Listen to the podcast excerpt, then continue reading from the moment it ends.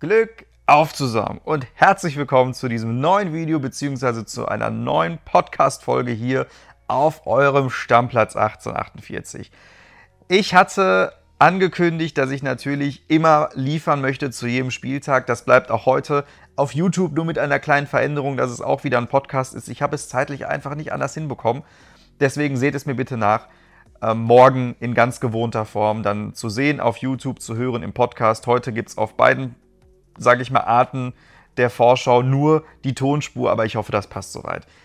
Genug der Vorworte, wir starten direkt rein. Die Vorschau, achter Spieltag, Freiburg gegen Bochum, unser VfL zu Gast in Freiburg. In den letzten drei Spielen sahen wir gegen Freiburg nicht ganz so glücklich aus. Am letzten oder in der letzten Begegnung am 18. Februar gab es eine 0-2-Niederlage für unseren VfL. Im August 2022 eine 0-1-Niederlage und im April 2022 eine 0-3-Niederlage. Das sind natürlich erstmal so Ergebnisse in, letzten, in den letzten drei Begegnungen, die natürlich überhaupt nicht gut waren.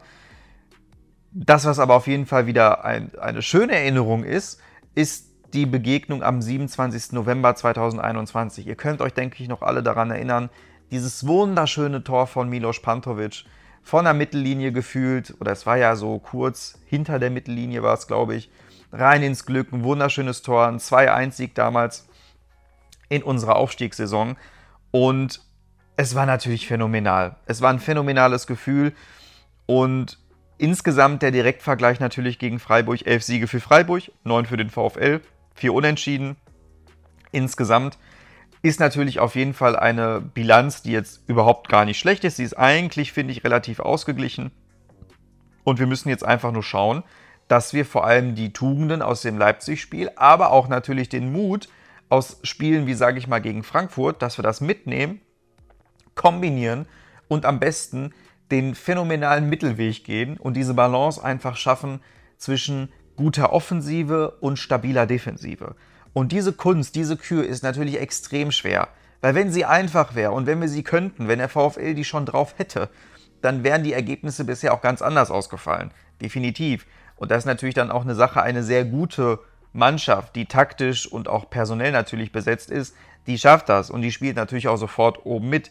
Das heißt jetzt nicht, dass unsere Mannschaft nicht gut besetzt ist. Ich finde, für unsere Verhältnisse haben wir einen guten Kader, der auch in der Breite und in der Tiefe gut aufgestellt ist.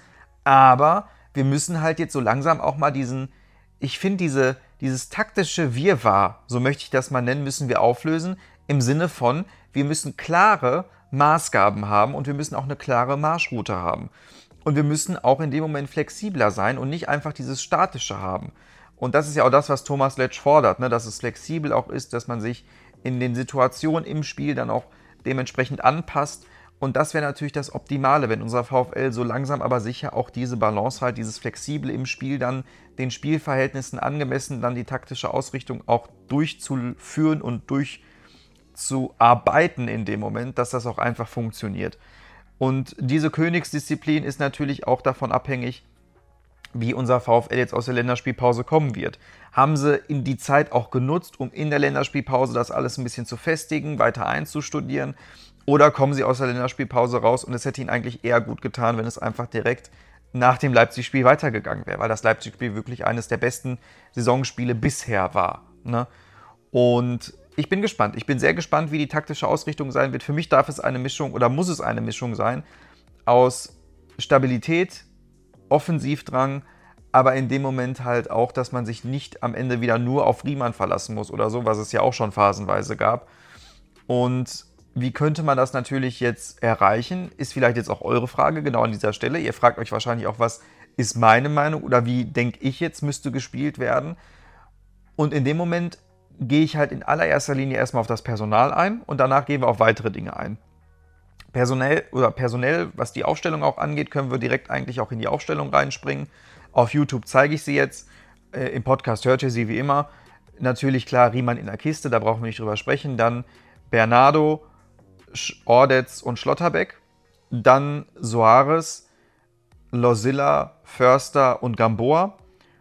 Und dann natürlich klar haben wir noch einen Kevin Stöger, der aufgestellt werden muss. Und vorne die beiden Spitzen Paciencia und Asano. So müsste die Aufstellung eigentlich gut funktionieren. Da seht ihr eigentlich schon dran, es ist nur eine Position äh, verändert worden. Ich bin mir gerade nicht sicher, hatte ich gesagt, Osterhage auf jeden Fall ist ausgeklammert. Falls ich gerade Osterhage gesagt habe, dann war das falsch. Ich meine natürlich, äh, dass wir entweder Förster oder Masovic aufstellen müssen. Und wenn ich darüber jetzt nachdenke, wem ich den Vorzug geben würde, dann würde ich auf jeden Fall sagen Masovic. Denn Masovic hat einfach die höhere Wettkampfpraxis. Auf der anderen Seite haben wir natürlich einen Förster, der vor allem was Standards angeht, total effizient sein kann. Und jetzt, wo ich gerade darüber so philosophiere, denke ich mir, vielleicht ist Förster doch die bessere Wahl. Ich glaube sogar, dass das meine erste Assoziation war, als ich über die Position nachgedacht habe, beziehungsweise den Ersatz für Osterhage, weil er ja nicht spielen kann. Jetzt bin ich gerade echt bei mir selber so ein bisschen am Zweifeln, wen ich denn nun aufstellen lassen würde. Boah, wie gesagt, Masovic, höhere Wettkampfpraxis. Förster hat im, im, im Moment dann vielleicht auch bei den Standards die Gelegenheit, was zu reißen. Ich gehe doch auf Förster. Und warum?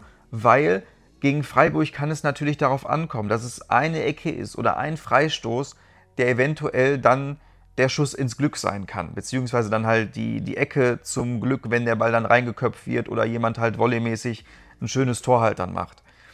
Deswegen glaube ich, könnte man mit Förster vielleicht den ein oder anderen Akzent mehr setzen. Wiederum natürlich klar, ich kann auch Masovic verstehen, wenn die Personalie aufgestellt werden sollte, weil er natürlich einfach durch seine herausragende Defensivleistung uns auch weiterhelfen kann. So würde ich aber nun im Endeffekt spielen.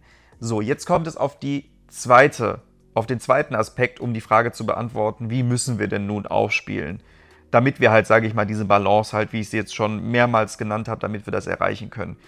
Dazu ist es halt notwendig, dass du von der ersten Sekunde an wach bist dass du den Freiburger Spielern, wie sage ich mal auch einem Grifo oder so, dass du ihm gar nicht erst die Räume lässt, dass du versuchst mit einer guten Kompaktheit, vielleicht auch wirklich in dem Moment ganz klassisch einfach Manndeckung rein und versuchen, da gar nicht erst diese Spielfreude bei den Freiburgern aufkommen zu lassen.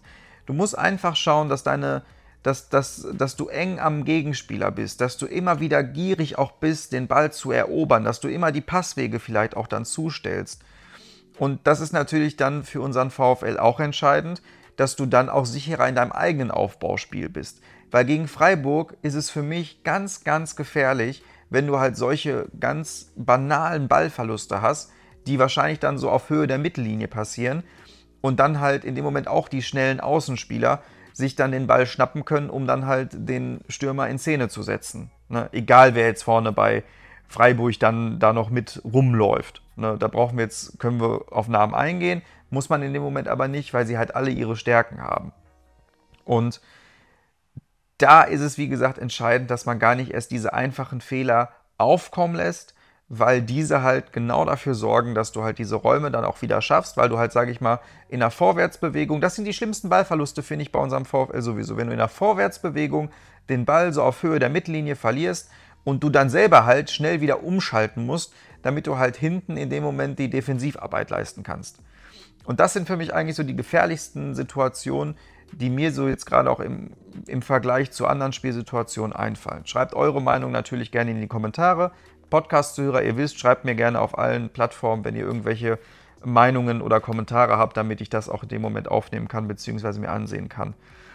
So, das sind eigentlich so für mich die zwei wichtigsten Faktoren, um halt diese Kombination aus stabile Defensive und einer wirklich gut organisierten und in dem Moment aber auch, ja, wie soll man es eigentlich am besten ausdrücken, einer aktiven Offensive, dass man halt auch wirklich sieht, dass man jetzt nicht, wie es vielleicht in den Spielen wie gegen Frankfurt und Dortmund war, dass du irgendwie 25 Mal aufs Tor geschossen hast und am Ende eigentlich sehr wenig Ertrag dabei nur rumgekommen ist, sondern dass du einfach dann vielleicht mit 10 Torschüssen vielleicht ein bisschen Effizienz auch reinbringen kannst und am Ende dann ein, zwei Tore schießt, was natürlich optimal wäre. Ich würde es Paciencia gönnen, ich würde es Asano gönnen, damit sie auch, äh, Asano, der hat ja auch schon mehrmals bewiesen, dass er es kann, aber auch ein Paciencia, dass er sein erstes Saisontor für unseren VfL machen kann, das wäre natürlich auch wirklich eine tolle Sache, damit auch bei ihm, sage ich mal, in dem Moment dieser Knoten dann halt platzt.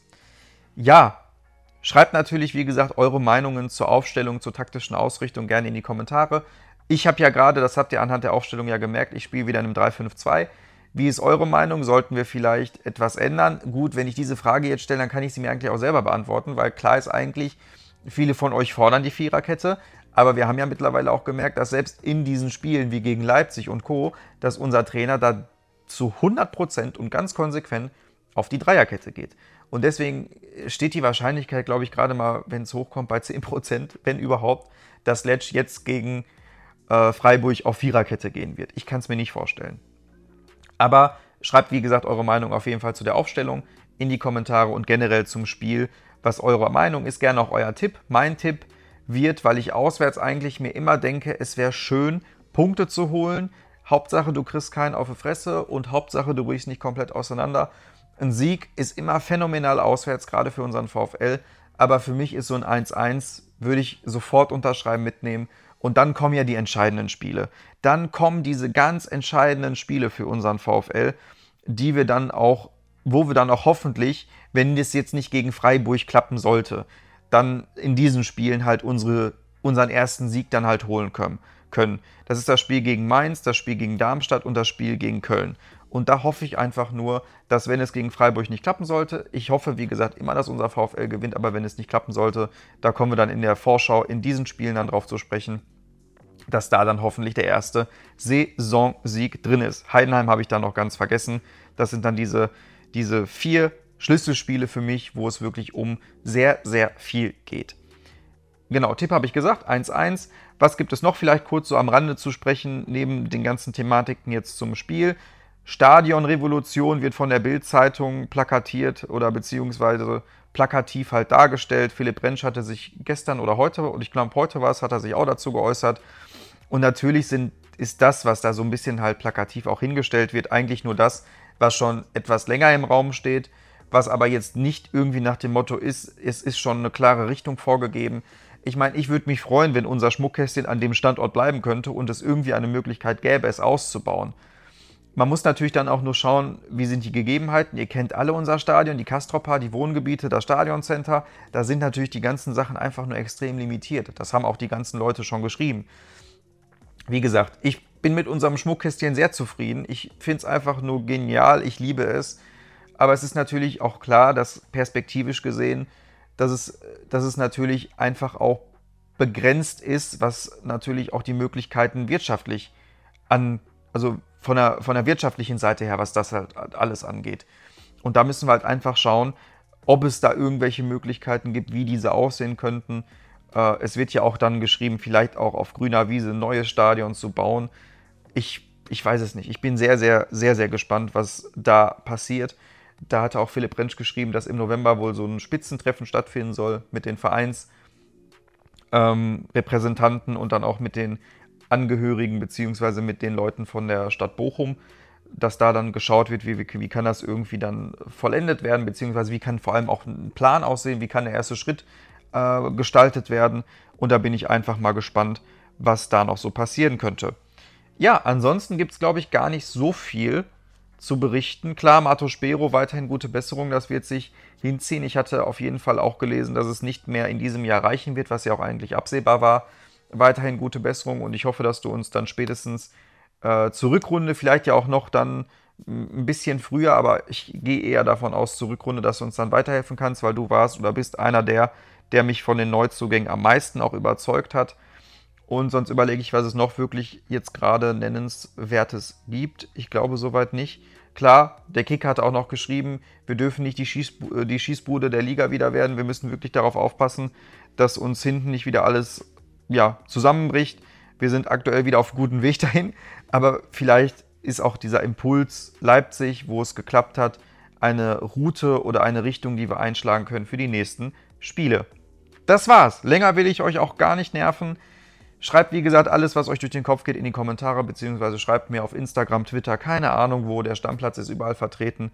Und dann gehen wir da gerne in den Austausch, beziehungsweise nehme ich das in der nächsten Podcast-Folge, im nächsten Video mit auf. Ansonsten Lasst uns morgen auf ein gutes Spiel hoffen. Bleibt gesund. Habt heute noch einen schönen Freitagabend und ein schönes Wochenende natürlich generell. In diesem Sinne, bleibt gesund und ein herzliches Glück auf zusammen.